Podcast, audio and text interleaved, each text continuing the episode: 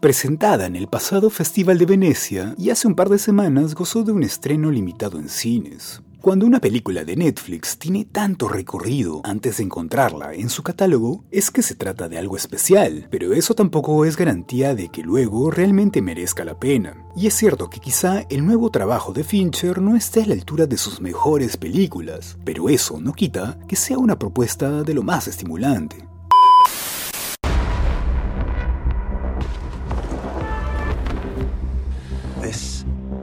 It takes. My process is purely logistical.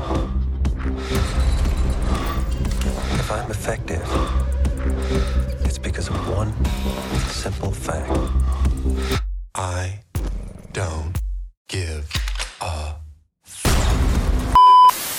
The Killer es una adaptación de la novela gráfica homónima de Giacomo y y cuenta con un guion de Andrew Kevin Walker, autor del libreto de Seven, pero más que al film, protagonizado por Brad Pitt y Morgan Freeman, The Killer remite, en diferentes sentidos, a Gone Girl y el Club de la Lucha. De la primera, Fincher recupera el juego con la perspectiva del relato renunciando a toda trampa de guion, mientras que el recuerdo de la segunda aflora en la ácida mirada a la sociedad de consumo, y es que el protagonista de The Killer se mueve como pez en el agua, adquiriendo suministros por Amazon, perfilando sus misiones en Google Maps e ingiriendo calorías en el McDonald's más próximo. The Killer contiene un punzante comentario social, pero en el corazón de la película palpita una mirada de orden filosófico a la naturaleza trágica del protagonista, quien transita por el mundo condenado a errar una y otra vez. La suya es la angustia de un Sísifo contemporáneo. En su perenne soliloquio interior, el asesino perfila un ideario marcado por el desapego, el pragmatismo y la precisión, pero su odisea se ve obstaculizada por excesos de crueldad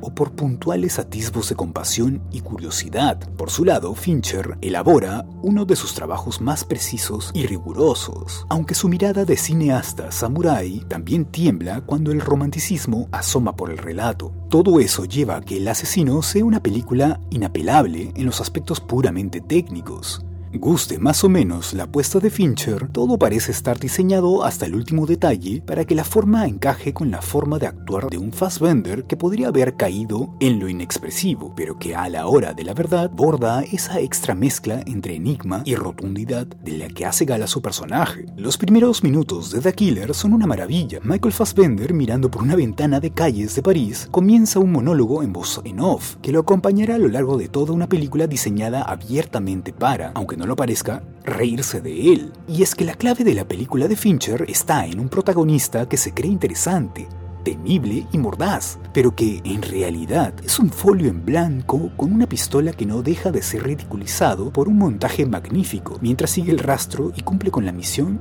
que se ha autoimpuesto. Desde el primer momento, lo que Fincher hace con el sonido es absolutamente único, jugando con los puntos de vista en primera y tercera persona, entre lo increíble y lo patético, lo metódico y lo ridículo. Todo ello acompañado de un monólogo en off que pone en marcha la trama, pero después solo sirve para darle vueltas al mismo concepto, lo mucho que este señor se quiere a sí mismo, lo desapegado que está emocionalmente de quien dice querer, la mediocridad que personifica. Es una vuelta de tuerca al concepto de John Wick, el asesino que ni siquiera tiene nombre. Es aburrido y sonoramente apersonal. The Killer tiene estructura de mal videojuego y un personaje principal sin carisma, pero es que no pretende ser ni un baño de violencia ni presentar a un demonio vengador repleto de glamour y que vive solo para regodearse en la violencia. El director se muestra cínico, crítico y no tiene problema en señalar con el dedo y reír de forma sutil. Es un thriller con todas las de la ley y eso juega en su contra cuando parece que se quiere tomar en serio a sí mismo misma.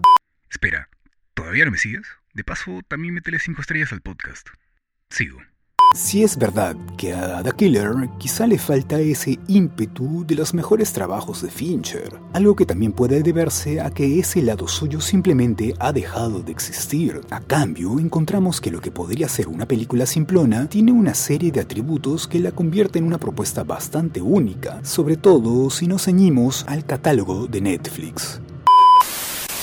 forbid empathy. Please. Trust no one. Fight only the battle you're paid to fight.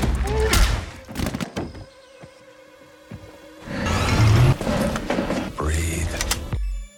Breathe. Calm. Prepare to be excited. This is what it takes. Succeed.